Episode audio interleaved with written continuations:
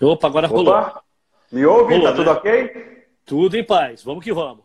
Show. Bom, a galera vai entrando aqui, já dá um toque pra gente também se, se tá ok. Se travar de novo, a gente pula. Porque é, eu tava, tava fazendo uma live, cara, com o Cadu, Cadu Lambac, né? Que foi o primeiro guitarrista lá da Legião. É, e, velho, eu perdi acho que uma meia hora, cara, com ele. Perdi tudo. O início foi tudo embora. Que tava travando e eu não sabia que poderia dar esse pepino, né? Quando Ah. foi, cara, na verdade, a primeira, eu fiz duas horas com ele. A primeira hora inteira eu perdi. Eu, quando eu fui salvar, né, que a gente vai jogar pro Insta, ele dá erro, cara. Então já era, não consegui. Sacou? Lá, agora estão falando que tá ok, né? É. Então vamos, Vamos lá, vamos. então. Eu Aguardando. vou iniciar de novo. Tá bom, dá um rewind aí. Isso, manda. Os, as, faz. Show! Vamos lá, eu vou iniciar novamente. é? O senhor Elcio Bozo Barretti, ele é paulista, é músico, arranjador, produtor, compositor, maestro. O cara tem mais de 40 anos de música. Então, como eu disse inicialmente, sabe tudo, manja tudo de música, né, cara? E é isso que a gente vai trocar essa ideia hoje. Eu, cara, tenho um monte de coisa aqui, velho. Eu vou te secar aqui o senhor Bozo Barretti hoje, ok? Eu fiz Vamos uma que pequena introdução do seu início aqui, ô Bozo. Aí você me corrige se eu estou errado, tá ok? Ó, vamos lá. Começou cedo, hein, velho? Aos 15 anos começou no piano. Aos 8 já arriscava fazer suas primeiras composições. Aos 15 participava de festivais. Os 15 foi a época dos neurônios plásticos já ou não? Foi um pouquinho depois? Sim, mas eu comecei com cinco anos no piano, hein? Isso, é, 5 anos. 5 Mas anos no piano. 15. É, isso, isso. Não, não, 15 agora. 15 nos festivais. É, 15 nos Neurônios festivais aí do... Na, tá na, minha, na minha coisa aí? Meu Deus do céu, nem sabia. Aqui, cara, tá aqui, ó, os neurônios plásticos, tá aqui, a pauta tá essa. É, aos, aos 15 anos parti- participava aí do- do- do- dos festivais do colégio e aos 18 fundou a banda Mitra, que era um rock progressivo, que era 1975, eu acredito isso. Isso. Tá certo até aí? Até aí Até tá aí tá correto? certo. Sim, Beleza, só não fui, então é- eu só não fui o fundador da banda Mitra, mas eu entrei na banda Mitra. Tá? Show. É. Então vamos lá. É, agora eu quero iniciar, eu quero a partir disso aí que você comece a falar pra gente. Como é que foi esse esquema? Como é que era a- a- essa banda Mitra? É, a- a- na época era- tinha muito essa, essa parada do rock progressivo, né? Como que era essa banda aí, Bozo?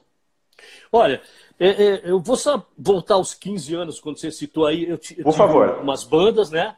Uhum. E, e assim, quando a gente estava na casa dos 16 para 17 anos, participando muito de festivais ali no Tatuapé, onde eu morava, é, cara, de repente, num festival de colégio, apareceu como é, o, o cara presidente do júri, nada mais do que Arnaldo Dias Batista, dos Mutantes. Meu Deus do céu. Imagina você com 17 anos de idade, sei lá, tocando e lá tá aquela fera. A, a minha banda foi arrancada do palco, a porrada, porque a gente tocava muito, era muita performática, assim, muita pancada nos instrumentos. Eram tudo instrumentos alugados que a gente tocava, né? E os caras do- dos instrumentos tiraram a gente do palco, arrancaram todos nós do palco, perdemos a continuidade da música, tomamos zero de todo mundo, de todos os, os Sério, caras velho? que eram da banca, da banca. Aí quando a gente estava frustrado dentro de um camarim, da- é, sei lá o que é, dá para chamar de camarim, de repente chega na nossa frente o próprio Arnaldo. Caralho, vira pra velho. gente, vira assim e fala assim: Porra, eu vi a apresentação de vocês, é, achei muito legal. Olha, só vou dizer pra vocês, viu? Vocês tomaram zero em tudo, zero de todos. Mas eu dei 10 em tudo que vocês fizeram, entendeu? A Caralho, música. E foda-se o resto, não precisa de mais ninguém, pô. Porra, era assim, eu não quero ganhar o festival, né? Pra mim, eu ganhei assim, uma luz pra vida de falar assim: puta que pariu, cara. É isso que eu vou fazer da minha vida, realmente, sabe? Aí que começa né, dar o start Ali foi o no norte. negócio. É. Uhum. Aí foi o norte, e, e em 75, quando eu participei do primeiro festival de Iacanga com essa banda Mitra, é, eu cheguei assim na banda apresentado por um xará meu, o Elcio com H, mas foi um cara que Sim. me levou para lá, que até hoje trabalha com coisas de, de música, trabalha no Sesc e tal. É, fiz algumas críticas à banda quando eu vi e tal. Os caras nem me ouviram, no Você Faz Parte da Banda. Já me puseram na banda. E logo, assim, eu acho que uma semana, duas semanas depois, falando: olha, nós temos um convite para tocar num festival que vai ser feito lá em Acanga. Esse festival foi documentado agora por um, um documentário chamado O Barato de Acanga, que está sendo um documentário que ganhou muitos prêmios e tudo. Mostra um pouco desse de 75 eu sei que o Tiago, que é o diretor, queria mostrar um pouco mais, mas ele não conseguiu muito material. Mas mostra um pouco de 75 e teve mais duas versões bem sucedidas e uma terceira, uma quarta versão, aliás, que foi abortada, né, em 83, se eu não me engano. Mas a de 75 foi a versão do rock and roll.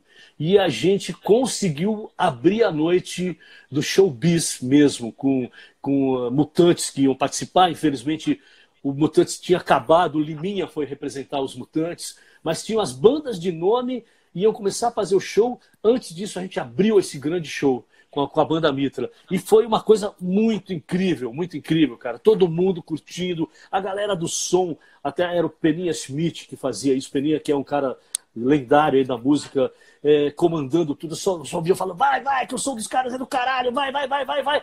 E fizeram um puta som, puta show de rock progressivo, porque era, que, era o que a gente tocava e o que a grande maioria da molecada tocava na época.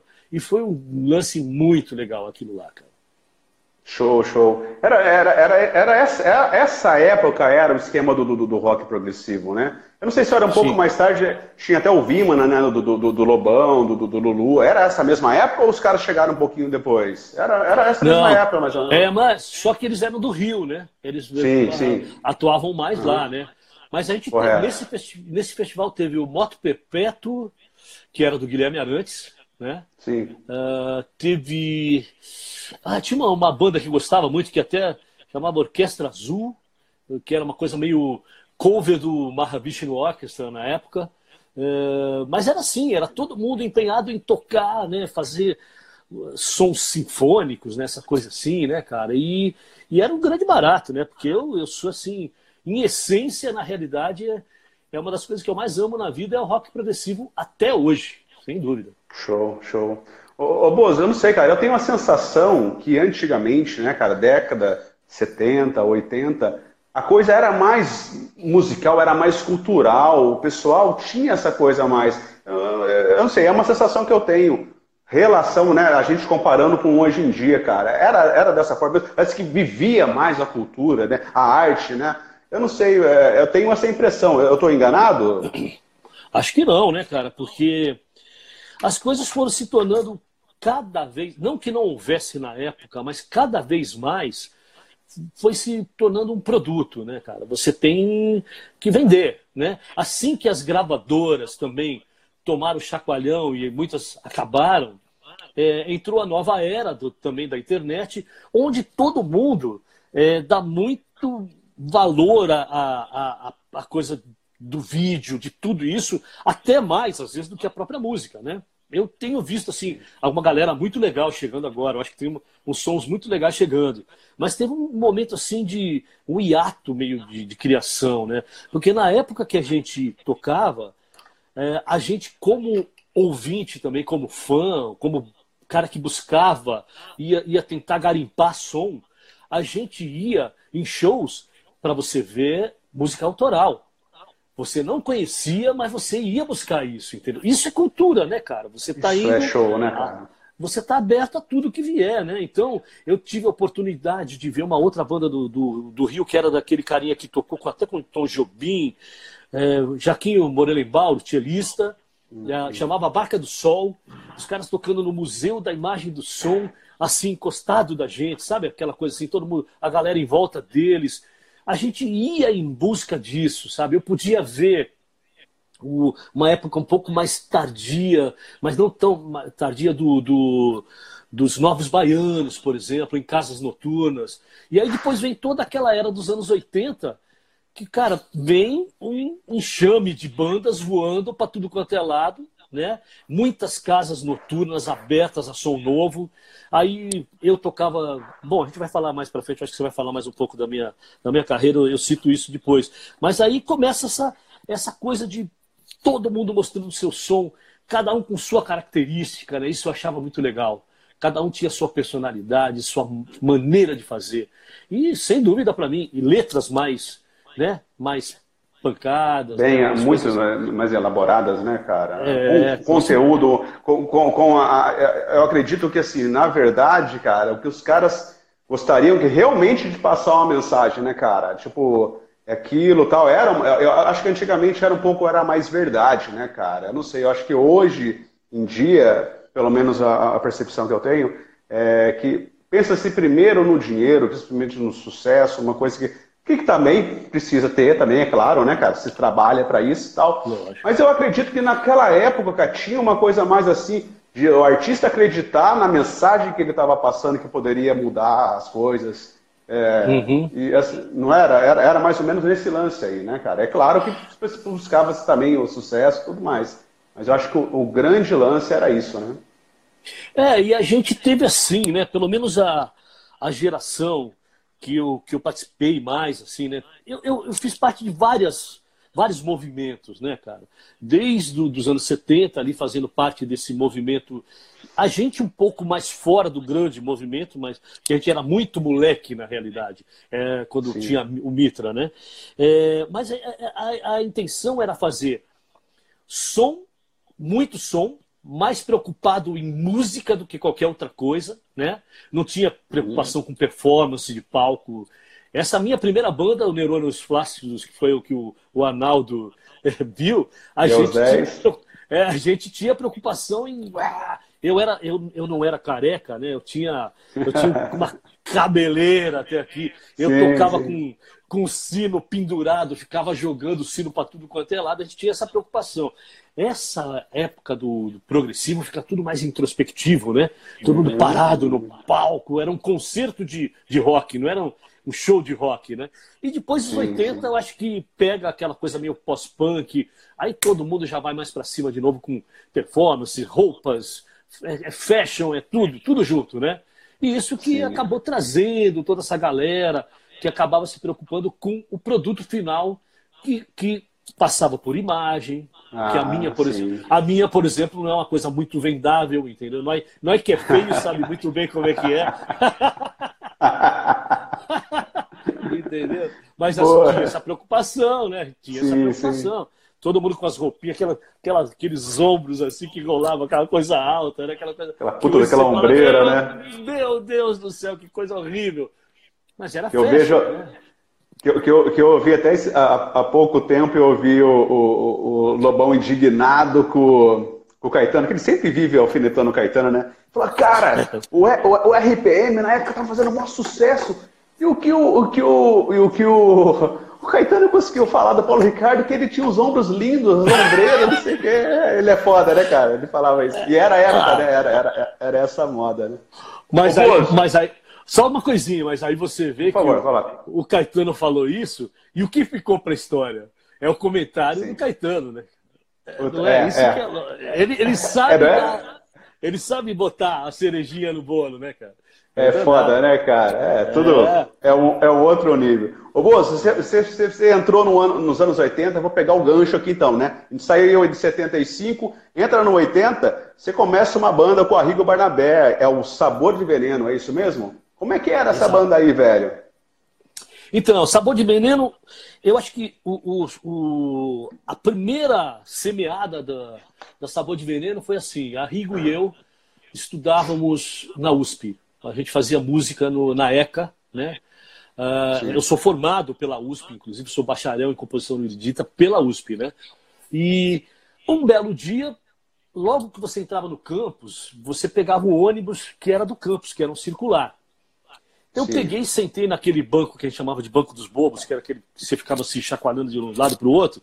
Do meu lado sentou o Arrigo, né? Ah, você aqui onde você está indo? É, você conversa, todo mundo vendo que é universitário e tal. Ah, estou indo na ECA. Ah, eu também estudo na ECA. O que, que você faz? Eu estou fazendo música. Ah, porra, eu também. Qual o seu nome? Ah, o meu nome é Bozo. O pessoal me chama de Bozo. Até então era só Bozo, não, não tinha nem o, o, palhaço na parada ainda, né? Ah, não, não, tinha chego o palhaço. É, Aí o, o Arrigo fala: meu nome é. Puta, falei, que porra, que porra, que nome que é esse, cara? Eu não consegui entender o nome do cara, Arrigo Barnabé, mas jamais, entendeu?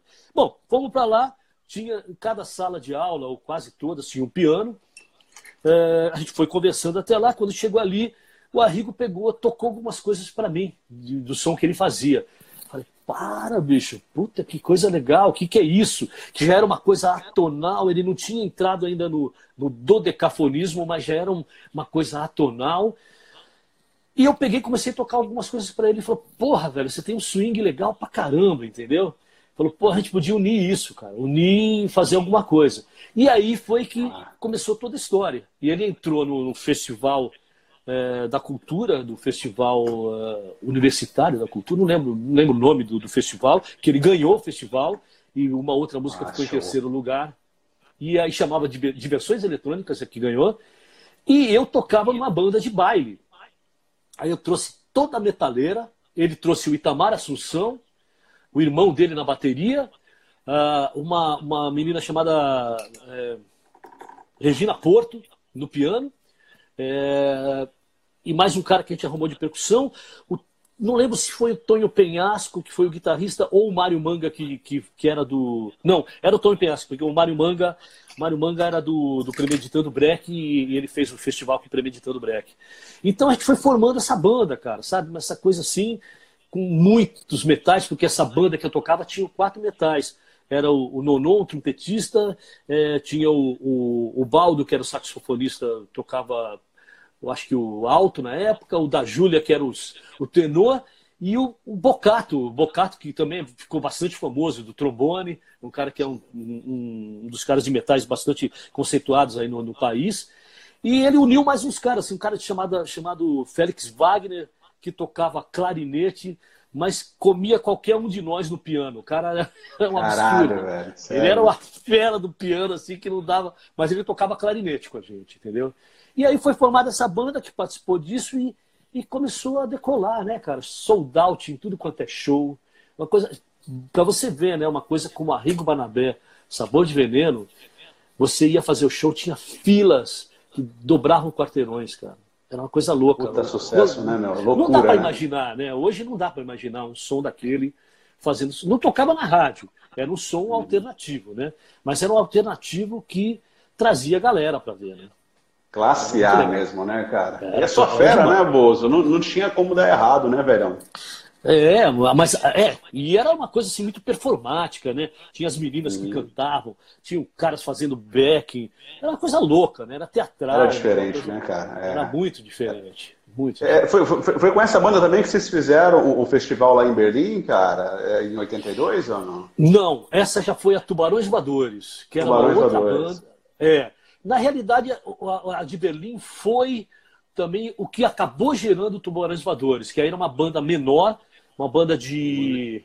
Acho que tinha o Arrigo, eu, na, na bateria Duda Neves, que é outra fera, um cara do instrumental assim, bocado. Aí foi o Tavinho Fialho, que depois tocou com, com o Caetano Veloso e tocou com a. Com a região tocou também, né, cara? Ah, ele tocou com a, com a que morreu, gente. Puta que pariu. A Cássia. A Cássia. Cássia Heller, pelo amor de Deus. Cássia. E uhum. tocou com a Cássia e o, e o Tonho Penhasco já na guitarra e um cara chamado Dudu Tucci na, na, na, percussão, junto com o Paulinho Barnabé na, na, percussão. Esse foi o time que acabou virando Tubarões Voadores, que a gente gravou em 83, porque o 82 foi, foi o festival de Berlim. E foi com a gente, é, eles chamaram uma metaleira de lá, a gente levou os arranjos daqui e duas cantoras, uma americana e uma inglesa que só faziam umas coisas de sonoridades, assim, de voz sem letra, sabe? Assim, elas faziam as coisas mais onomatopaicas, alguma coisa assim. Né? Umas vocalizações, assim, né? É, muito vocalize show, e pouca cara. letra. Que show, que show, cara. Puta, experiência do caralho. Já, já, já, já tinha tocado para fora assim já ou não? Já tinha feito alguma experiência dessa nessa época? Não, eu, eu tinha. O máximo que eu tinha chegado era até o Paraguai com o Wilson Simonal. Não, porra, legal também, hein, cara. Nossa, Você tocou um tempo com ele, velho? Eu toquei uns seis meses com ele, aí briguei com o empresário e saí, mas eu, eu tinha profunda admiração por ele. Uh, porra, ele gostava velho. muito, gostava muito de mim também, gostava do jeito que eu tocava. É, é, eu acabei tocando com muita gente, assim, né, cara? Com muita gente diferente. Não só o som próprio, mas como, como músico acompanhante. Fui sideman de um monte de gente, assim. Que show, velho, que show. Ó, Vamos então dar um pulinho lá para 86, cara, a hora que começa a acontecer o esquema lá com o Capital, né, cara? Você, você, como que rolou o esquema? Você foi cuidado para produzir né, o, primeiro, o primeiro disco dos caras. Como que foi isso aí, Bozo? Como que você topou com os caras? Como que rolou? Não, não, foi assim. Uh, um ano, alguns meses antes, em 85 ainda, teve aquele festival dos festivais, que a TT Espíndola foi a, a ganhadora com aquela uh, Escrito nas Estrelas, né? Aquela Sim, Você para mim foi o sol. Eu era arranjador uhum. dessa música também, porque já conhecia a TP também. Uh, e aí, o cara que era o, o, responsável técnico pela parte de som que, que o festival transmitia, o técnico de som que pegava toda a banda, chamava-se Vinicão, era o apelido dele, né? Marcos Vinícius. O uhum. Vinicão, Vinicão era um cara que transitava mais na área assim de música instrumental e ele era um técnico de som de um estúdio chamado Nosso Estúdio, que era do Walter Santos e Teresa Souza, dois caras da MPB. Uh, e o Vinicão, por exemplo, ajudava a produzir Hermeto Pascoal, por exemplo. Era um cara ah, desse lado, assim, é. era, era, era, uma outra área, entendeu, cara? Era ele me apresentou pro Hermeto, sabe aquela coisa assim? Você fala, porra, puta Nossa. que pariu, conhecer Hermeto Pascoal é uma coisa de louco, né, bicho? Que loucura, e, velho. É, aí o Vinicão pega assim no final do festival, falou, porra, Bozo, você sempre foi do rock, né, cara? Sempre curtiu. Sim, ele conhecia um pouco da minha história. Falei, sim, cara. Falei, pois é, eu fui chamado pela Poligram na época, que depois virou a Universal, né? Era o primeiro, as coisas que depois foram se fundindo, mas a Poligram para produzir o disco de uma banda de Brasília, que os caras estão morando lá em São Paulo, a gente estava no Rio nessa época. Ele falou: Porra, você topa produzir comigo, cara, que a banda não tem tecladista e eu vou precisar de um músico também junto comigo para produzir essa banda. Você topa? Falei, pô, cara, como é que chama essa banda? Falou, Capital Inicial. Eu falei, Capital Inicial, cara. Eu uns dois anos antes eu tinha passado ali na Vila Madalena e tinha uma pichação escrita assim, capital inicial. Eu olhei para aquilo e falei, nossa, cara, parece que isso daí faz parte da minha vida. Sabe aquela coisa assim? Antes de Louco, conhecer, hein, sabe? É uma coisa. Aí na hora que ele falou, eu falei, porra, bicho, capital inicial. Aí lembrei do negócio, falei, tô dentro. Sem dúvida, tô dentro. E foi assim que Nossa. começou. E aí a gente foi pro estúdio para produzir. E vocês trocaram ideia? Como é que foi o primeiro encontro com os caras? E Cara, porque você. É, como, como que rolou? Você já tinha umas músicas. Eu quero saber disso. Como que funcionou? Como, primeiro, como que foi o entrosamento com os caras? Como que foi a, a, a produção da coisa? Conta essas coisinhas aí pra gente, velho. Essas curiosidades que a gente adora. Sim, eu tinha, ó, eu devia ter uns 28 anos, né? O Dinho tinha 20, que era o mais novo. É, hum. Quer queira, quer não, já era uma, uma, uma coisa de quase duas, gera... duas gerações diferentes, né? Eu fazia parte de uma geração e eles vinham um pouquinho depois, né? A primeira pergunta eu nunca vou me esquecer. Pô, você gosta de rock? Né? claro que eu gosto de rock. Só claro. que, né? Só que é o seguinte, né, cara? Eu tava enfronhado ali na coisa da, da, da música erudita, estudando uhum. na USP, né? Uhum. Ouvindo só aquelas coisas mais malucas, porque a USP era vanguarda total. Fazia parte da tal da vanguarda paulistana com a banda do Arrigo. É, então, eu tinha uma lacuna de alguns anos do que estava acontecendo no rock. E eles vinham do pós-punk, né, que era aquela coisa crua dos três, quatro acordes. Sim. Então foi assim, começam a me mostrar as, as referências, eu falava, nossa, esse cara toca muito mal. Sabe aquelas coisas assim? sim, não, sim, sim. Não, mas, puta, isso, aí, cara, eu vou te falar a grande verdade. Pô, você conhece a Legião Urbana? A Legião não estava estourada. Tanto, tanto que eu acho que em vendagem, cara, o Capital, o primeiro disco, naquele momento, vendeu mais do que a própria Legião. Aí a Legião virou fenômeno e aí vai buscar todo mundo comprar de novo aquele primeiro disco Aí a Legião supera tudo Sim. e vira esse ícone que virou depois. Quando, ele me, uhum. quando eles me mostraram, eu falei, pô, mas esse cara canta igual o Jerry Adriani. Você acredita, cara? Você eu teve essa sensação? É que teve isso, né, cara? Teve essa comparação na época, né? É. Tanto que o Jerry Adriani depois, posteriormente, fazia cover do, do Legião, né, cara? Verdade, ele coisa, fez um, um coisa, disco. Não é? Coisa maluca, né? Foi. O cara fala, pô, já que tem a minha voz aí, eu vou. Mas parecia, cara. Essa é a grande realidade. Você não tem como fugir. Só que eram gerações muito distantes. Falei, pô, mas legal, vamos nessa. E assim que começou todo aquele negócio. Eles pegaram e me mostraram assim, falando: olha, nós temos uma fita aqui. Na época era fita cassete. Cassete. Nós temos 17 músicas. É, a gente quer gravar 11. Não sei qual a razão, se era uma coisa de numerologia, não sei o que, que era. Uhum. Mas eles quiseram gravar 11. Falei, tá bom. Eles falaram, você escolhe? Eu falei, então tá bom, eu vou, vou escolher as músicas. Trouxe para casa e ouvi tudo, escolhi as 11 músicas que acabaram indo para o disco. Não, não me lembro, sinceramente, se houve alguma concessão deles falarem que querendo gravar essa ou aquela ou aquela, mas eu lembro que assim, o crivo principal foi eu escolher essas 11 músicas para eles. Foi assim que começou toda a história. Legal, legal. É... é mas é, é, teve um. Ali você já, já entra com alguma coisa com, com, com, o teu teclado, algumas coisas assim. Houve as músicas, ou assim, já tinha os arranjos, você teve que, que, que fazer os arranjos junto com eles. Como é que foi? Teve todo essa, esse trabalho de produção, Bozo? Não, a gente fazia tudo. Em... Eles já tinham uma prévia, lógica. É, hum. eu acho que não existe nenhuma banda que vá gravar um primeiro disco que já não passou por N shows, né, cara? É, é um fato, né, cara? Principalmente nessa né? época.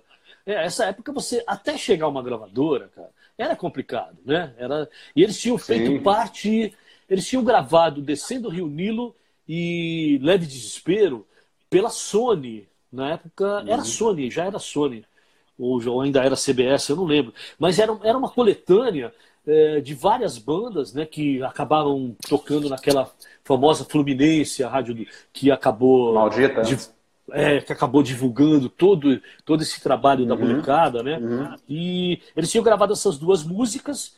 É, eu lembro que eu, eu gostei muito de é, Leve Desespero. Aliás, a Leve Desespero é uma música que até hoje eu falo assim, como eu queria ter composto essa música, velho. Puta, eu acho. Eu acho assim. Fenomenal, né? Fenomenal. Tanto que Show. o próprio Lobão, que você citou, né? Eh, falava Sim. assim, ele desdenhava muito né, do Capital. E quando ele foi lançar um lance do, de anos 80, ele foi buscar ouvir Capital. Qual foi que ele escolheu? Verdade, é verdade. Não é? Verdade, cara. Ele foi, se encantou foi. pela porra. Da... Tem uma batida que eu falo pro Fê. O Fê nunca foi um, um, um exímio instrumentista, mas ele foi um grande criador, sempre foi um grande criador, né? Então, assim, eu falava assim, porra, Fê, essa, falo para ele até hoje, falo, até hoje, se você pegar a bateria, isolar a bateria do leve desespero, você vai falar, se você puser uma sonoridade mais legal da captação de hoje e tal, você vai falar, puta que pariu, cara. Isso aqui é uma bateria que você, você acabou de gravar agora, ela é atual até hoje, entendeu? Eu acho assim, fenomenal, cara. Ela, ela, conduz a música de uma maneira inusitada, não é só pum pum pá, pum pum pum pá, pum, é sim, pum, sim. Dá, bom, bom, é uma coisa assim que você fala, porra, aonde vai isso, entendeu? Envolve e a mesma essa, coisa, né? É, então eles já tinham, né? Tudo muito previamente pensado. Eu fiz algumas colaborações. É, música urbana é, é uma grande colaboração, por exemplo, para a criação da metaleira, não que eu quisesse pôr metaleira, é, eles, o Dinho chegou assim para mim e falou: pô, a gente pensava muito numa big band. Eu falei, mas como uma big band mesmo? É uma coisa muito jazzística para essa música. Porque tem uma levada de shuffle que remete ao jazz. Remete ao jazz, né? Assim, né? Uh, aí eu falei, porra, bicho, tá legal. Pô, eu adoro escrever metaleira. Pá. Escrevi, escrevi a metaleira, trouxe, pus para os caras tocarem. Quando começaram a tocar, eu falei, nossa, que merda, cara. Como isso aí tá horrível, né? Porque eu fiz daquilo uma big band, sabe? Aquela, aquela encrenca toda. Eu falei, nossa, velho. Eu falei, tá muito ruim isso. E os caras, pô, é difícil isso aqui, Bozo, mas peraí que a gente vai botar embaixo do dedo e tal. Vai, começaram. Ah, falei, tá legal. Entrei no, na técnica e falei pro Vinicão, Vinicão, tira o som da metaleira e deixa só som, é, o som da banda, a base gravada, né? Com a voz do Dinho, já uma, era uma, uma guia. Mas eu preciso disso só. Ele falou, o que você vai fazer, cara? Eu falei, peraí, peguei um, uma folha de, de, com pentagrama e escrevi de novo o arranjo, entendeu? Só eu me veio à cabeça um riff muito simples, é, não precisava de instrumento, porque não tinha nem instrumento para fazer isso. Escrevi lá, pá, pá, pá. Cheguei lá dentro, os caras, pô, agora já está embaixo do dedo, vamos gravar. Eu falei, não, nessa parte aqui, tá valendo essa aqui agora. E foi quando eu criei um riff assim muito. Para, para. Isso daí foi um arraso, cara. Chegou na rádio arrebentando, entendeu? Foi. E, Nossa, e também. Foi... É, e só para terminar assim, tinha aquele pump, pump, pump, uhum. Né, que eu fiquei sabendo até que quem criou esse riff foi o Leone, e não eles. O Leone que criou isso para eles. Só que isso aí acontecia lá no finalzinho da música. Eu falei, não, cara, isso aqui é muito comercial, isso aqui é um gancho para a música, vamos pôr. Aí pusemos no meio da música também, quando acaba a segunda parte. Aí, pô, ficou uma configuração toda certinha, amarrada. E ganhou uma novela, né, cara? Quando você ganha uma novela. Sucesso. Aí é, é, é, é né, cara? É. Consolida a coisa. Realmente. É fenomenal. Aqueles metais lá, cara, é inconfundível. Você escuta aquele. Pá! É... Pô, cara, foi, foi realmente genial aquilo lá, cara. Você é. acertou em cheio. É. Velho, em 87 os caras te chamam pra fazer parte de, definitivamente ali da banda, né, cara? E como, como que foi, cara? Assim, você já estava envolvido com os caras ali, né? Com certeza, o sucesso, os caras sabiam que você era o cara, pô, sabia tudo, né, pô? O negócio arregaçando, aquela porra do auge lá. Cara, qualquer um maluco ia falar, meu, vamos pegar esse cara pra gente, né, cara? Com certeza deve ter sido esse o pensamento dos caras. Como que. Aí você entra como integrante, cara. Como que era a, a, a banda, velho? Como que era o assédio do, do, momento? Como que era tudo aquilo lá, o, o Bozo? Bom, a, a, questão é a seguinte, cara. Na realidade. Peraí, deixa eu desligar essa porcaria aqui, que senão a gente vai. Fica, fica tranquilo, velho é que eu estou dentro do estúdio aqui, vou desligar o, o, o telefone que eu não tinha me ligado. É, o que aconteceu? Na época, cara, eu estava tocando, acredite se quiser, com a Fafá de Belém, cara. Eu, Sério? É, tinham grandes músicos, ela canta bem pra caramba, mas não era uma coisa que, que fosse uma coisa que eu gostasse, sabe? Assim, o, o que o ambiente que gerava ali com parte empresarial, tudo. Pô, era só para ganhar dinheiro, tal. Fui lá ganhar meu dinheiro, precisava daquele dinheiro, fui, fui captar, pô, Fafá, tudo gente boa pra caramba. De repente, cara, eu tinha gravado com eles também Fátima, com um piano que ficou muito marcante. A ah, introdução de Fátima.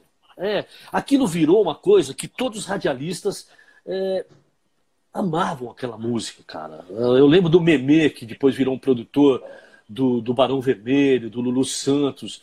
O Memê trabalhava na rádio JB, né, Jornal do Brasil, lá em, no Rio. Uhum. E, e, o Memê, um dia, quando a gente foi fazer algumas entrevistas lá na rádio, ele falou: Porra, cara, vocês não gravariam uma versão só de piano e voz? E nós gravamos, entendeu? Só piano e voz. Então isso acabou sendo difundido de uma certa maneira, no que de repente o pessoal do capital sentiu necessidade de ter aquilo que eu tinha feito no disco ao vivo. Que não era uma grande participação, não. Eu tinha participação pequena no disco, poucas coisas, do, como, como, como pianista, né? como tecladista. Sim, sim. Aí, cara, eu falei, tá legal, vamos lá, vamos, vamos fazer. E quando eu fiz o show com eles, cara, ah, eu não tive dúvida, cara. No, no, no dia seguinte eu liguei para empresário da Fafá e falei, esquece, eu não tô mais na banda, entendeu? Tinha show marcado, eu falei, não, Falei, o quê, cara? Pô, aquela vibe, cara, aquela galera. Pô, imagina o show da Fafá, legal, mas todo mundo ali olhando aquilo. Pô, é... de repente você chega num show, cara, neguinho moche daqui, todo mundo batendo cabeça. Eu falei, pô, sensacional essa Caralho. vibe aqui, cara. Falei, tô nessa, entendeu? Tô nessa e não. Aí, de músico, sideman, de acompanhante, quando foi começar a composição do segundo disco, eu recebi o, o pedido deles para já começar a ensaiar com eles para ajudar a levantar o novo material, né? E nesse processo de levanta daqui, faz daqui, compõe junto, veio a coisa assim, porra, o Bozo podia fazer parte da banda, né? Aí foi aquela coisa, ligaram para para para gravadora na época, falaram, olha, inclui ele aí no contrato porque ele vai fazer parte da banda a partir de agora. E aí surgiu a Independência, né? Que show, cara, que show. É, foi no disco Independência, né? Ô, ô, ô Bozo, E aí você tá, né, cara, já incrustado ali na banda tal. Como é que, como é que era o, o, o esquema da, da, das composições, cara? E é assim, eu quero que você diga também, que você conte o segredo pra gente, cara. Qual que é o segredo da, da composição tal? Fala como que era, como que funcionava isso, velho. Então, o primeiro, cara, que eu participei, que é o Independência, eles tinham já alguns esboços, uma, uma, é, de repente, eu acho que era aquela sobra das 17 uhum. músicas, uhum. né? Uhum. É, eu me lembro que quando a gente começou a tocar, essa eu me lembro, do Independência. Aí tinha assim, tinha aquele riff do que o Louro fazia. E, e o, o, o, baixo do, do Flávio, é, ele contradizia um pouco o lance do Louro, porque, digamos assim, a gente tocava em dó essa música, era um dó maior, não sei se você. Você é guitarrista, né? Você é guitarrista? É, é, manja um pouquinho de guitarra e violão, é, mas sou mais violonista. Tá. Mas então, assim, é, enquanto o Louro estava fazendo um riff em Dó maior, Dó. o Flávio estava tocando com menor, entendeu? Ficava uma coisa meio ah. misturada, assim, meio. Ah. Eu falei, pô, aí o que, que eu fiz na minha cabeça? Eu falei, cara, Vamos deixar assim, né? Vamos ficar assim. Eu pegava, eu, eu dobrava o começo do, do, do lance do que eu fazia esse desenho lá em ah, cima, tá. que eu fazia sim, ele sim. menor. Então ele soa como, ah, entre tá. aspas, meio blues, entendeu? Fica quase uma show, escala de sim. blues, né? Sim. E aí a gente fazia isso. E a música era assim, do começo ao fim, cara. Do começo ao fim. Aí eu falava, falei para ele, pô, não vai dar certo, isso aqui não tá legal. Ela chamava até curiosidades ainda na época, nem independência. Uh, eu falei, cara, não, não tá legal, porra, gente, vamos. Aí propus a mudança, que depois a gente vai para Lá menor, a gente vai para Sol, para Fá, tal, tal, tal. Aí o Dinho adequou um pouco a, a melodia, aquilo, e surgiu a independência final, que, que a gente passa a conhecer, que é um sucesso até hoje, né? Quem gosta de Capital conhece essa música de trás para diante, né? E assim, Pô, e o processo foi esse. Esse primeiro disco que eu participei era uma composição conjunta. A partir hum. do Você Não Precisa Entender, aí a gente deu uma explitada. Eu falei que eu não tinha muito tempo mais para compor com eles, aquele processo que era muito demorado, e o Dinho quis começar a, a compor comigo. Aí que surgiu a dupla de composição da gente para muitas e muitas músicas. Depois a gente agregou o Alvin L que é o, letrista que acabou entrando para fazer um, um, trio de compositores que, que a gente fez praticamente todos os sucessos dali para frente, entendeu? Que show! Essa, essas composições, cara, e, e, vocês vaziam no violão, assim, alguma coisinha? Ou vocês já, também, já tinham os teclados? É, é, era, era a, a, a, composição assim, partia dessa coisa crua, assim, o, o, o simples, crua ali. Eu tenho muita curiosidade, cara, que, eu conheço, tá. saca? Assim, tá. o, o Alvin tá com, tá com, com, com o Dinho até hoje, né? Os caras são, são companheiros até hoje, né? Tanto é que, cara, eu sempre procurei o Alvin aqui, algum contato dele, né, né em rede social tal, pra tentar trocar uma ideia com o cara, não achei nada. O cara é. Saca, velho? É, parece. Vive escondido, né? Só, só a é. arte do cara que, que aparece ali. E é, eu tenho curiosidade é nessas coisas. Ah. Então, cara, é, existiam várias maneiras, né? Em primeiro lugar, assim, a parte que a gente compunha junto era a banda inteira, propondo riffs, propondo tudo, pegando uma letra, às vezes o, o Fê ainda era muito letrista nessa época, o Dinho chegava com algumas letras. Eu nunca tive muita abertura para letra na, na, banda, porque assim, eu vinha né, como produtor, eu fiz poucas letras no Capital, poucas é, coisas que eu ajudei a compor como letra. Só depois que eu saí do Capital que, que eu passei a fazer letra mesmo, fazer a música inteirinha, eu, eu sozinho. Mas assim, eu até aprendi muito, muito com eles da música pop, cara, porque eu vinha de uma outra escola. Então, o, o Capital foi a minha grande escola de composição da música pop. Isso eu falo ah, para todo mundo, sempre digo, aprendi muito, porque os caras falam, ah, é, você conhecia muito, eles aprenderam muito com vocês. Eu falo, não sei, cara, porque a contrapartida é muito forte, cara que é a, é a, maneira de você chegar, né, a atitude composicional era muito diferente. E eu aprendi muito com eles, né? E aí, quando a gente começa a compor sozinho, tinham duas possibilidades que rolavam muito. Ou eu fazia com violão, hoje em dia eu quase só componho praticamente com violão. Hoje, eu, apesar de ser tecladista, é a minha grande parte composicional é no violão. É, mas o Dinho não tocava ainda na época. O Dinho não sabia nenhum instrumento, não tocava nada.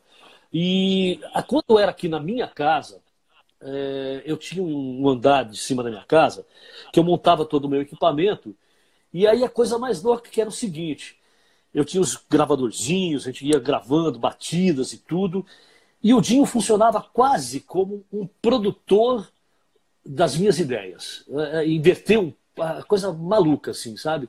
Inverteu um pouco a função. Não. Aí eu começava uma coisa, ele, não, não, não, isso não é legal. Aí, pô, puta, não, isso é, pô, isso é legal.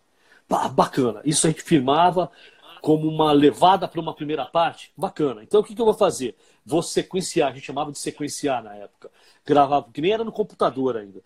Aí gravava o piano, pô, o que, que nós podemos pôr? Vamos botar uma batida assim. Aí ele falava, pá, pá, qualquer coisa, pá, vamos botar. Legal, vamos criar um baixo. Pô, que letra que a gente vai botar nisso aqui agora? Ah, eu tenho essa letra aqui. E aí começava, cara. Vamos ver. Pô, agora vamos para a segunda parte, cara. O que, que nós vamos fazer, entendeu? Pô, vai ser essa outra. Ou às vezes saía a primeira e a segunda parte já na levada, tal, assim. Compunha. E aí a gente começava a pôr a melodia. Eu não sei se você vai querer falar em separado, por exemplo, do, dos outros discos, mas Fogo é, é assim: é, eu uno uma coisa minha. Posso falar de Fogo já? Pelo amor de Deus, cara. Era o próximo ponto aqui que eu queria falar com você, então, cara. Então, de então, fogo, vamos lá, vamos lá. Não, vamos lá, vamos, Por favor, vamos, tá na sequência, é ele. Então tá bom. Assim, quando, quando a gente estava começando a querer compar, compor a música, ele tinha uma letra é, e eu mostrei para ele uma levada, cara, que é o, o digamos assim, o mantra do, da primeira gravação, que era no piano, piano elétrico tal, inclusive. Eu mostrei para ele, mas olha que loucura, cara. Eu produzia muita gente da, de R&B, né, da música black. E para mim, eu estava compondo uma música para um cantor de música black. E aí eu falei para ele, porra, olha, cara, olha esse riff de piano que eu, que eu compus para um amigo meu, ó. Quando comecei aqui, ele falou: Não, não, não, cara.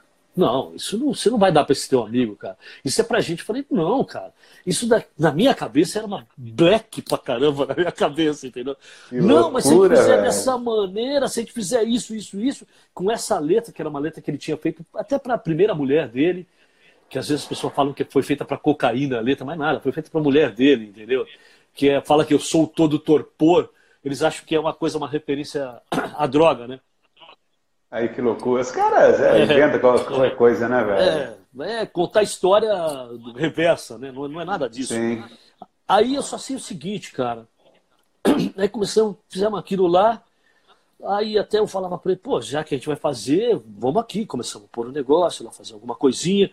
Falei, cara, eu essa segunda parte aqui, vamos partir para isso, até pôr uns acordes meio diferentes para a época, entendeu? Para principalmente rock and roll, porque era um acorde de ré menor, depois entrava um dó com baixo em ré, aí depois um si bemol e um, um baixo de um si bemol ia para dó, ficava o mesmo acorde do começo do é pau, é pedra, é o fim do caminho, que é tão Tom Jobim, né, cara?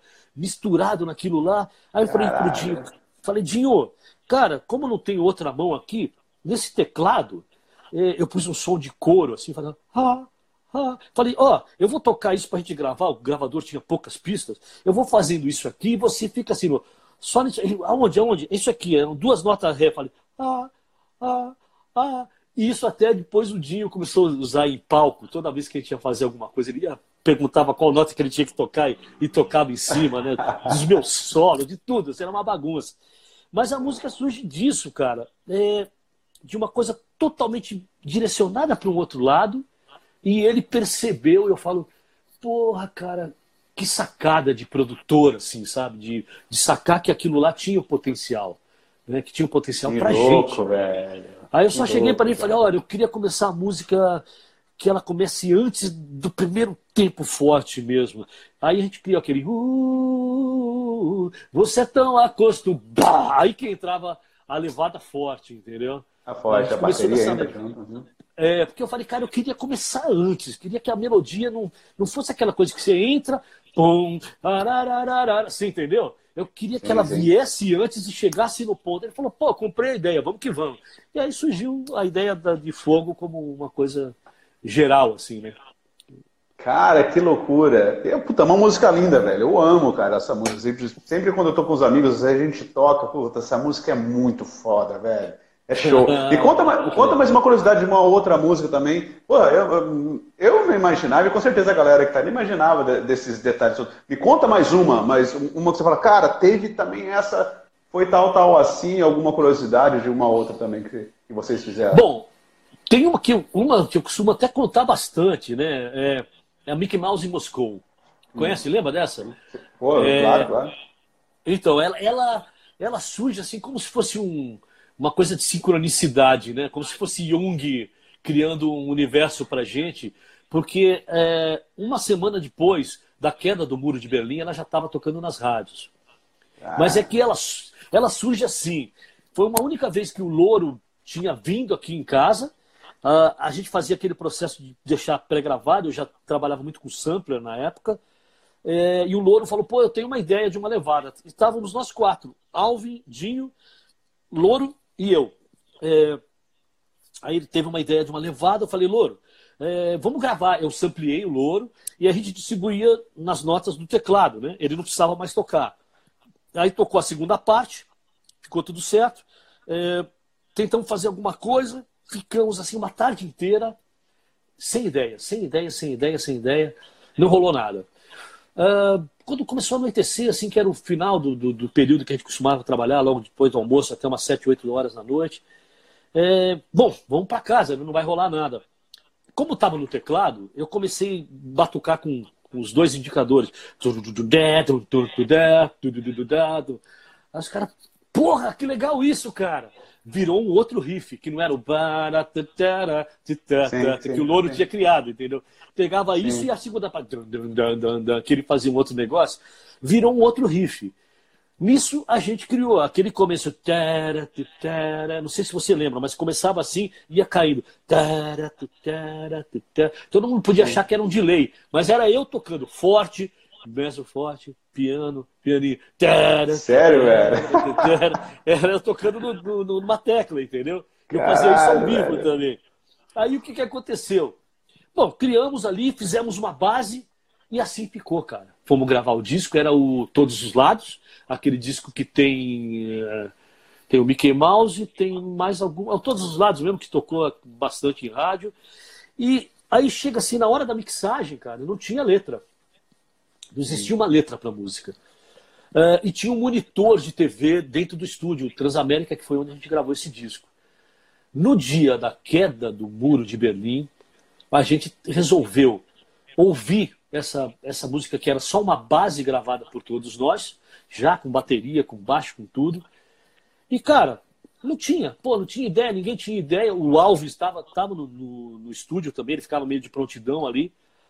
Aí o que, que aconteceu, cara?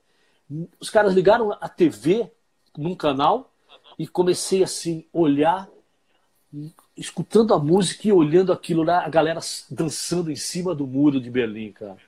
Aí eu falei, olha, é isso, cara. E eles dançavam como se estivesse no ritmo, assim, da, da, da, Nossa, da gente, loucura, sabe? hein, meu? Eu, aí eu falei, olha, eu vejo eles dançando em cima do muro, no meio Caralho. do mundo. Porra, é isso, é isso, é isso, é isso. Corre pro, pro estúdio anexo. Que sacada, vamos velho. Vamos escrever qualquer. Vamos lá. Vamos pôr. Ah, nós vamos falar o quê? Ah, Spielberg, Eisenstein. Vamos, é, vamos contrapor é, a Rússia e, e a União Soviética e os Estados Unidos, que são as duas coisas que o muro tem esse símbolo né, de queda tal. Uhum. Aí tinha uma levada no meio, o Susekid, que era o produtor desse disco, é, entra no estúdio com o Dinho, e um imitando o Gorbachev e o outro o Ronald Reagan. é, que, é, aí eles começam a imitar os dois e a gente pôs tudo em reverse. Aí fica. Ah, tá. coisas assim, entendeu? E foi assim Olha, que a que música louco, surgiu, velho. cara. Aí já mixa, manda pra, pra, pra gravadora, os caras, porra, isso é muito atual põe na rádio. E saiu tocando, uma semana depois já estava na rádio, cara. Uma mera que coincidência. Loucura, velho. Que louco, cara, que louco, que louco, meu. meu que sacada tua também de, de, de pegar. acho que a música tem muito disso, né, o, o, É o momento, né, cara? Tá, você pesca, puta, é isso. É, cara, que legal, que, que legal. Porra, meu, nem imaginava uma parada dessa. É. Eles compraram a ideia, né? Compraram a ideia, todo mundo comprou, graças a Deus também compraram a ideia. E assim foi, cara. É assim, as coisas acontecem, né? Que show. Ô, ô, ô Bozo, ó, mas nem tudo é, é, flores, né, cara, nesse, nesse, nesse sentido, nesse, nesse tempo da banda. Eu queria que você falasse, velho, do, do, do, do, do lance do jabá, do, do chacrinha lá, cara, aquela loucura hum. toda lá. Como é que era dizer? Fala pra galera isso aí. E deixa, é. deixa eu te falar uma coisa antes, só um minutinho. Ah. Cara, eu, eu, eu, dei uma perdida meio no tempo que a gente acabou é, fazendo aquele corte. Eu acredito que tem mais uns 5 minutos. Você acha que você... Eu preciso falar da broderia, preciso falar de muita coisa. Você acha que você consegue botar depois, se cair, uns 15 minutinhos só para terminar comigo? Dá para fazer? Sim, Como é que você está aí? Não, Pode ser? Boa, boa, então, boa. então, a galera que estiver aí, caso caia, a gente já volta em seguida, beleza, Bozo? Pode ser assim? Beleza, maravilha, maravilha. Mas vamos lá. Começa, fala, fala pra gente lá do, do esquema do jabá do Chacrinha lá, velho. Ah, cara, isso daí foi um equívoco. É chato falar quem foi, né? Mas um equívoco de, de, alguém da banda, vai, não vou falar, vai. Sim. Não sei sim, se você é. sabe, mas. Eu sei é, quem é. então, é. Ah, então tá, mas você quer que fale ou não? Não, não, pode, pode deixar lá. A galera pesquisa, e com certeza a gente acha depois disso aí, né? Tá bom. aí, é bom que a galera dá uma pesquisada a mais aí, né? É. Aí o que, que aconteceu, pô?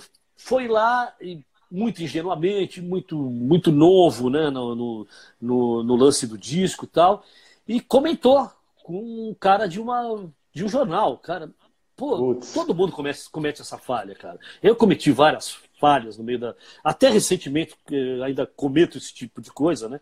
É... E cometeu essa falha de comentar que existia né, um jabá. Ah, cara, você falar isso com letras garrafais para um jornalista de um veículo importante, que inclusive já sabe de tudo, mas não pode falar porque não quer denunciar ele mesmo, ah, pô, uá, vamos lá. Ah, no dia Prato cheio, né, cara? Na Nossa, verdade, era a intenção do, de, também de, de, fazer isso aí, né, cara? Era, Sim, era a intenção de divulgar. Você vai falar para um jornalista, pô, né, cara? Você... É, então, eu não sei se é aquela coisa. Tem um amigo do fulano que é jornalista vai lá e fala. Não sei, eu não sei como é que foi a, a coisa assim. E eu recém estava ingressado no, no, Capital, né, cara? Bicho, eu sei que isso daí foi uma coisa que pesou muito Custou muito caro para o capital, custou uh, um isolamento de TV Globo, que na época era uh, toda poderosa, você não tinha condições de fazer muito sucesso sem eles. E o Chacrinha em si, né? Porque a denúncia foi para o Chacrinha. E eu já dentro da banda, é, tocando com eles, é, cheguei ainda tentando me impor como, como produtor, que eu também era, chegou um momento que eu, a gente recebeu um convite do filho do Chacrinha para que a gente fosse fazer aquelas caravanas deles que tinham. Sim. E eles usavam também caras do rock na época, né? E Sim. todo mundo, não, não, não, não, porque foi isso que deu a merda. Eu falei, não, nós vamos, cara, nós vamos, nós vamos. Eu só sei que, para resumir até para o tempo não, não estourar, é, a gente foi, fez, nós tivemos que tocar em uns cinco, seis lugares diferentes, tudo playback, né, na realidade. É, Vocês faziam a... vários shows numa noite, né, o, Bozo? Ia para um clube, ia para outro, ia para outro, né, cara? Mas, mas é, cara, será que. Porque na época, assim, eu vi tudo isso aí, dizia-se que o Chacrinha não tinha ideia disso aí. Será que realmente não sabia desses, desses esquemas? Que eles falaram, parece que era o filho dele que, que, que fazia esse esquema. Eu não sei. Será que realmente ah. não sabia? Todo, na verdade, todo mundo fazia, né, o Bozo? É. Vocês, é. a Legião, galera, tudo, tudo era um, um né, uma coisa, ok, vocês vão lá, mas a gente ajuda vocês, vocês nos ajudam. Era uma coisa meio assim, né? Sim. Cara, o jabá não é uma coisa de hoje, nem dos anos 80, nem de 70. Existe um super clássico que é o, o Chico Buarque falando com o Midani, que é o, o, cara, o francês que comandava o disco aqui no Brasil. Um belo dia fala: pô, mas é, é lógico que esse cara faz sucesso, né? Vocês pagam um puta jabá para eles agora, falando da geração mais nova, né? Quando o Minani chegou para ele e falou assim: Cara, jabá para eles, você acha que aquela merda de construção que eu enfiei goela, goela abaixo de tudo quanto é radialista para tocar aquela merda de, de música que você tinha, que era difícil pra cacete.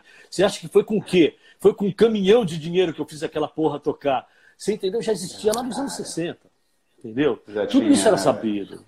Depois, o jabá ficou institucionalizado, virou faturamento da própria rádio. Antes passava pela mão de alguns, ou do coordenador artístico da rádio, ou do programador.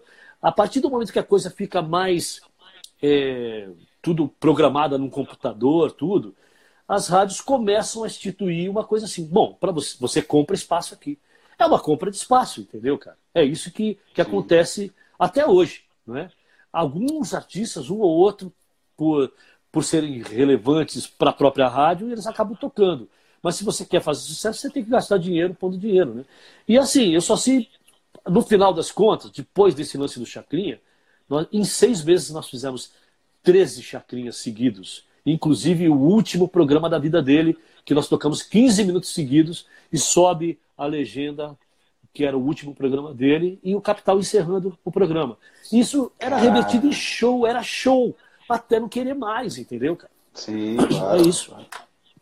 É, é, e, e, quando vocês voltaram, quando aconteceu a, o, o, né, o fato, né, a divulgação sobre esse jabá. Quando vocês voltaram lá, tinha, tinha aquela coisa assim, meio assim, pô, vocês sentiram alguma negatividade, alguma coisa assim no, no, nos caras, ou te trataram da, da, da, melhor maneira possível ali? Ah, não sentia, sabe por quê, Jota? Porque na realidade a gente não tinha nenhum contato com Chacrinha fora do, do daquele palco, nem tampouco uhum. com a direção que fica no, Ai, como é que chama o lugar dos, dos cortes? Eu esqueci o nome agora. A gente tinha contato, era com o produtor que te traz de lá do fundo, com, a, com aquele que to, toma conta do camarim. Então, assim que era hum. feito, entendeu? Exceto Faustão, por exemplo, que na época já do Faustão, às vezes a gente se encontrava com o Faustão, porque a gente já tinha feito muito também o Perdidos na Noite, quando o Faustão era menor ainda, entendeu? O Faustão de vez em quando uhum. desbarrava.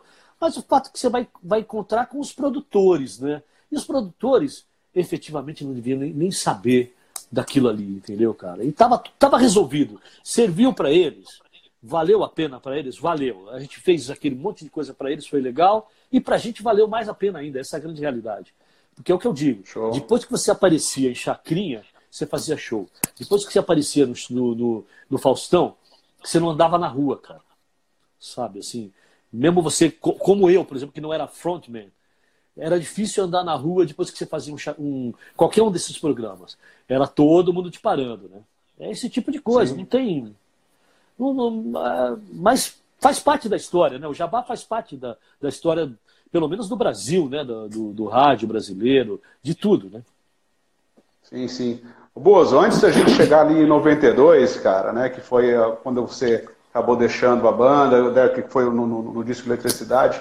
Conta pra gente desse, desses anos que você passou lá, cara. Sei lá, uma, uma, uma, história de estrada, cara. Uma curiosidade, assim, um fato. Você fala, caralho, com certeza vocês passaram muitos, né, cara? Mas você fala, velho, uma vez tal show aconteceu isso, isso, aquilo, cara. Aconteceu alguma coisa anormal, assim? Uma coisa que, logicamente, que você possa contar pelo horário, né, cara? Não, sem problema. E também aqui vale tudo, né? Não, claro, mas claro. sim, cara. Tem uma coisa que, que foi terrível, cara. A gente estava na época com uma produtora que se chamava. Nossa, Ma... Nossa, me fugiu o nome dela, cara. Bom, ela foi até cantora, é, mulher do, do, do, Paulinho Boca de Cantor, do, dos Novos Baianos. Eu, é, Marília, o nome dela era Marília. Ô, Boas. Marília. Oi, vai cair, né? Vai, a gente está com 20 segundos, beleza? Galera, é o seguinte, a gente vai cortar aqui agora e a gente já volta na sequência, beleza, Bozo? Pode ser? E a gente já volta com essa curiosidade aí. Show? Até mais então. Roda, roda, roda. Roda, roda, vida. Opa, já temos Opa, contato pera, novamente. Fone, pera, pera, pera. eu fui pegar mais uma água ali, esqueci do fone. Show, cara. Ó, eu, eu, eu, nem, eu, nem, te perguntei se você queria dar um intervalinho, alguma coisinha aí, cara. Mas é, eu, juro pra você que, que eu não vou te prender muito. É rápido, a gente termina aqui, eu já te libero aí, beleza? Tá bom. É que a galera, é que a galera ficou curiosa aí pra saber, né? A gente tava na curiosidade aí, né? Numa história aí de estrada. Vamos lá, conta pra gente aí então, velho. Então, cara, aí nós tínhamos uma produtora e empresária que chamava Marília, que ia pra estrada com a gente, tudo. Uh, um belo dia a gente chegou em Teresópolis, qual que é aquela do, do Rio? Qual que são aquelas duas cidades lá do da é Petrópolis, é... Petrópolis, Petrópolis, Petrópolis, Petrópolis. Chegamos em Petrópolis, estamos uh, lá fazendo um show. Uh, eu não sabia, mas a, a, gente tinha costume de só entrar. Show business tem esse tipo de coisa. Você recebe um X para ir, e o pessoal completa seu pagamento lá antes de entrar no palco. É meio. Sempre foi essa tradição, pelo menos na época era mesmo, né? E eu não sabia, mas a Marília não tinha recebido, nós não sabíamos disso. Estamos no meio do show, cara. É... E de repente, cara, eu olho assim pro lado, que eu ficava na ponta esquerda do palco, e tinha uma escada que vinha do, dos camarins. Quando eu olho para Marília, a Marília tomando um supapo dos caras do, do, dos contratantes, sabe? Tomando porrada, cara, sabe? Juro mesmo. Sério, velho? Ela é coisa feia, né? Aí eu peguei assim, ela parou, os caras pararam ali tal, ela olhou para mim e eu falei bem lentamente para ela tentar ler a minha, a, os meus lábios, né? Você tá apanhando, sabe? Estão te dando porrada, sabe? Ela, ela fez assim, né? Porra, que merda que tá rolando aqui, cara. Cara, aí não tive dúvida, cheguei assim, Parei de tocar, fui até o Dinho, cheguei no, no, no ouvido dele e falei, Dinho, tá rolando um barraco estranho aqui, tem uma coisa ruim rolando. Falou, o que foi, cara? Falei, estão dando porrada na Marília ali, os, os caras, da, da, os contratantes do show, o pessoal deles. Ele falou, como assim, cara? Puta, bicho. Aí nós, pá, paramos o, o paramos show, né? E aí o que, que aconteceu, cara? É, vem um cara o cara parecia o He-Man, sabe o He-Man, cara? Com aquele um, cabelo loiro assim. O cara era enorme, né, cara?